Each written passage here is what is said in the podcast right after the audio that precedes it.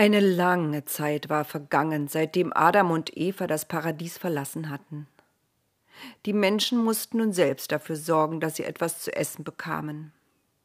Sie legten Äcker an, um Getreide zu ernten und Brot backen zu können. Sie hielten sich Schafe, Ziegen und Kühe, um von ihnen Milch zu bekommen. Sie lebten in Zelten oder in Dörfern, Später bauten sie Städte, um die sie Mauern errichteten, die so hoch und dick waren wie einst die Mauern um das Paradies. Die Menschen machten Musik und lernten Instrumente zu bauen. Sie lernten, das Eisen zu schmelzen, um gutes, festes Handwerkszeug herzustellen. Niemand dachte mehr daran, am Abend mit Gott einen Spaziergang zu machen und sich mit ihm zu unterhalten. Überhaupt dachten die Menschen ziemlich wenig an Gott. Die Menschen heirateten und bekamen Kinder, sie arbeiteten, sie feierten Feste und halfen sich gegenseitig. Es kam aber immer häufiger vor, dass sie in Streit miteinander gerieten. Sie waren böse aufeinander, sie konnten sich nicht leiden, sie ärgerten sich gegenseitig. Darüber war Gott traurig.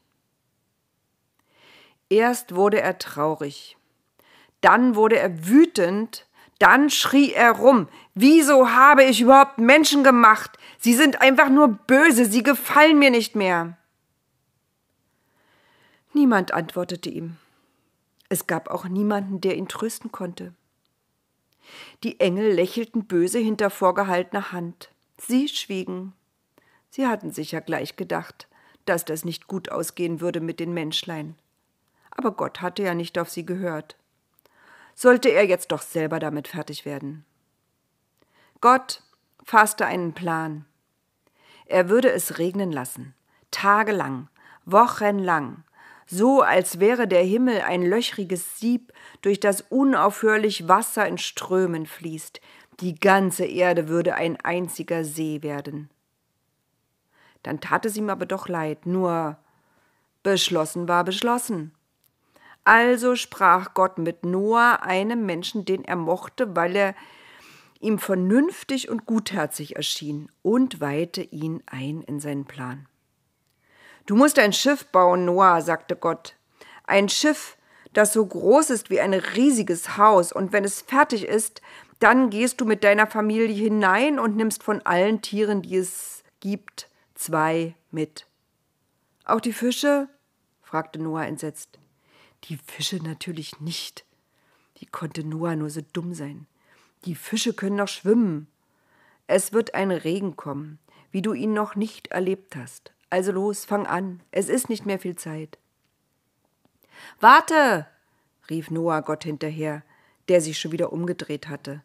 Was sollen wir essen? Gott wurde langsam ungeduldig. Natürlich musst du auch Vorräte mitnehmen. Ist doch klar, die Reise wird lang. Dann war er nicht mehr zu sehen. Noah zuckte die Schultern. Das sollte jemand verstehen. Aber noch am selben Abend begann er, den Bau des Schiffes zu planen. Arche sollte es heißen, und es würde sie sicher durch alle Fluten tragen.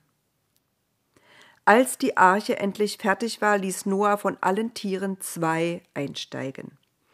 Zwei Ameisen, zwei Bären, zwei Chamäleons, zwei Dromedare, zwei Elefanten, zwei Füchse, zwei Gnus, zwei Hasen, zwei Igel, zwei Jaguars, zwei Krokodile, zwei Lurche und so das ganze Alphabet durch.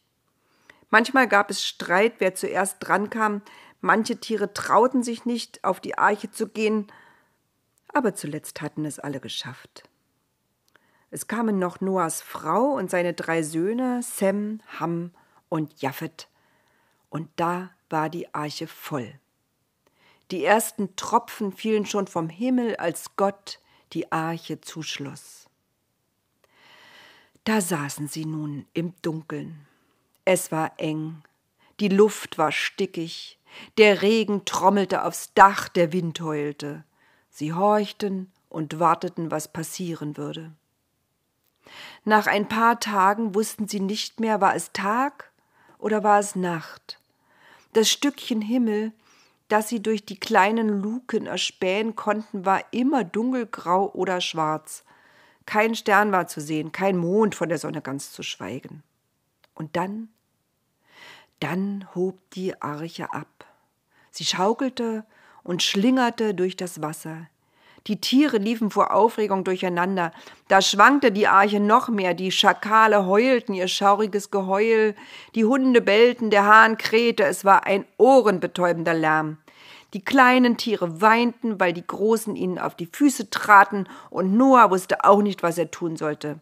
Frau Noah sagte, Gib ihnen zu essen. Essen beruhigt. Das war ein guter Vorschlag, und die Aufregung legte sich für eine Weile. Der Regen tropfte immer noch aufs Dach in gleichförmigen Schlägen, so ging es viele Wochen lang. Dann wurde es still. Noahs jüngster Sohn war der Erste, der es bemerkte. Seid mal ruhig, rief er, und hört ihr was? Nichts war zu hören. Der Regen hatte aufgehört. Tatsächlich. Es regnete nicht weiter. Die Tiere johlten vor Begeisterung. Sie sprangen wie wild durch die Arche, dass sie wieder ins Wanken geriet. Ruhe! brüllte Noah, dem es zu bunt wurde. Aber die Tiere wollten ein Fest feiern, weil sie hofften, nun endlich von diesem stickigen Kahn wieder runterzukommen. Ihr müsst Geduld haben, sagte Noah. Noch ist überall Wasser, wir müssen noch warten. Die Tiere verzogen sich, sie waren enttäuscht. Eines Tages gab es einen großen Rums und die Arche stand still. Wir sitzen fest, frohlockten Noahs Söhne. Wir können wieder raus. Noch nicht, entgegnete Noah streng. Es ist zu früh. Die Welt ist ein einziger großer See. Nun begann die Zeit der Langeweile. Wieder gab es Streit zwischen großen und kleinen Tieren. Die Löwen, die Tiger und die Panther jagten die kleinen Tiere durch die Arche. Sie klauten ihnen das Essen, das langsam knapp wurde. Frau Noah hatte alle Hände voll zu tun, die Kleinen und die Großen zu beruhigen. Mach was, sagte sie zu ihrem Mann. Ich kann nichts tun, sagte Noah. Wir müssen hier bleiben. Irgendwas, wiederholte Frau Noah. Er überlegte. Ich hab's, verkündete er und nahm den Raben. Flieg, flüsterte er dem Raben ins Ohr, und wenn du einen grünen Zweig siehst oder einen trockenen Fleck, dann bring etwas mit, damit wir ein Zeichen haben. Der Rabe flog hinaus in den grauen Himmel. Er war schon etwas hellgrau geworden. Müde kam er zurück. Nichts hatte er gefunden. Keinen Ast, kein Fleckchen trockener Erde, keinen Berggipfel nichts. Er schüttelte sein Gefieder und setzte sich auf seine Schlafstange. So ging das jeden Tag. Immer kam der Rabe zurück. Dann schickte Noah eine Taube hinaus. Der Himmel war nun hellblau und es wehte ein Wind wie im Frühling, frisch und leicht. Als die Taube zurückkehrte, trug sie den Zweig eines Olivenbaums im Schnabel. Jetzt, riefen Noahs Söhne, jetzt dürfen wir aber hinaus, ja? Wartet noch ein paar Tage, es ist noch zu nass, warnte Noah. Es wurden die längsten Tage auf der Arche. Das Essen ging zu Ende, alle wollten hinaus und endlich wieder rennen und fliegen und wieder frei sein. Nach einer Woche öffnete Noah endlich die Arche. Der Himmel war strahlend blau, die Sonne schien, frisches Gras grünte, die Obstbäume blühten, zwitschernd flogen die Vögel hinaus, sie waren die ersten. Die Frösche hüpften zum nächsten Teich, die Löwen verzogen sich so schnell sie konnten, die Antilopen sprangen davon, die Schafe blökten glücklich und machten sich über das frische Grün her. Auch die Krokodile machten sich schnell davon, und alle waren erleichtert. So ganz hatten sie sich nicht daran gewöhnen können, mit Krokodilen unter einem Dach zu wohnen. Nur Noah fand keine Ruhe. Was machst du? fragten Sam und Ham wie aus einem Mund. Ich danke Gott und baue ihm einen Altar, weil wir endlich gerettet sind. Gott sah sich das alles an und er schämte sich. Er schämte sich ganz schrecklich. So weit hatten ihn Wut und Zorn gebracht, dass er nur noch an Rache denken konnte und an Zerstörung. Das sollte ihm nie wieder passieren. Er wollte es den Menschen versprechen, Aber wie? Da kam ihm eine Idee. Er setzte einen Bogen in die Wolken, den Regenbogen, damit alle Menschen ihn sehen konnten.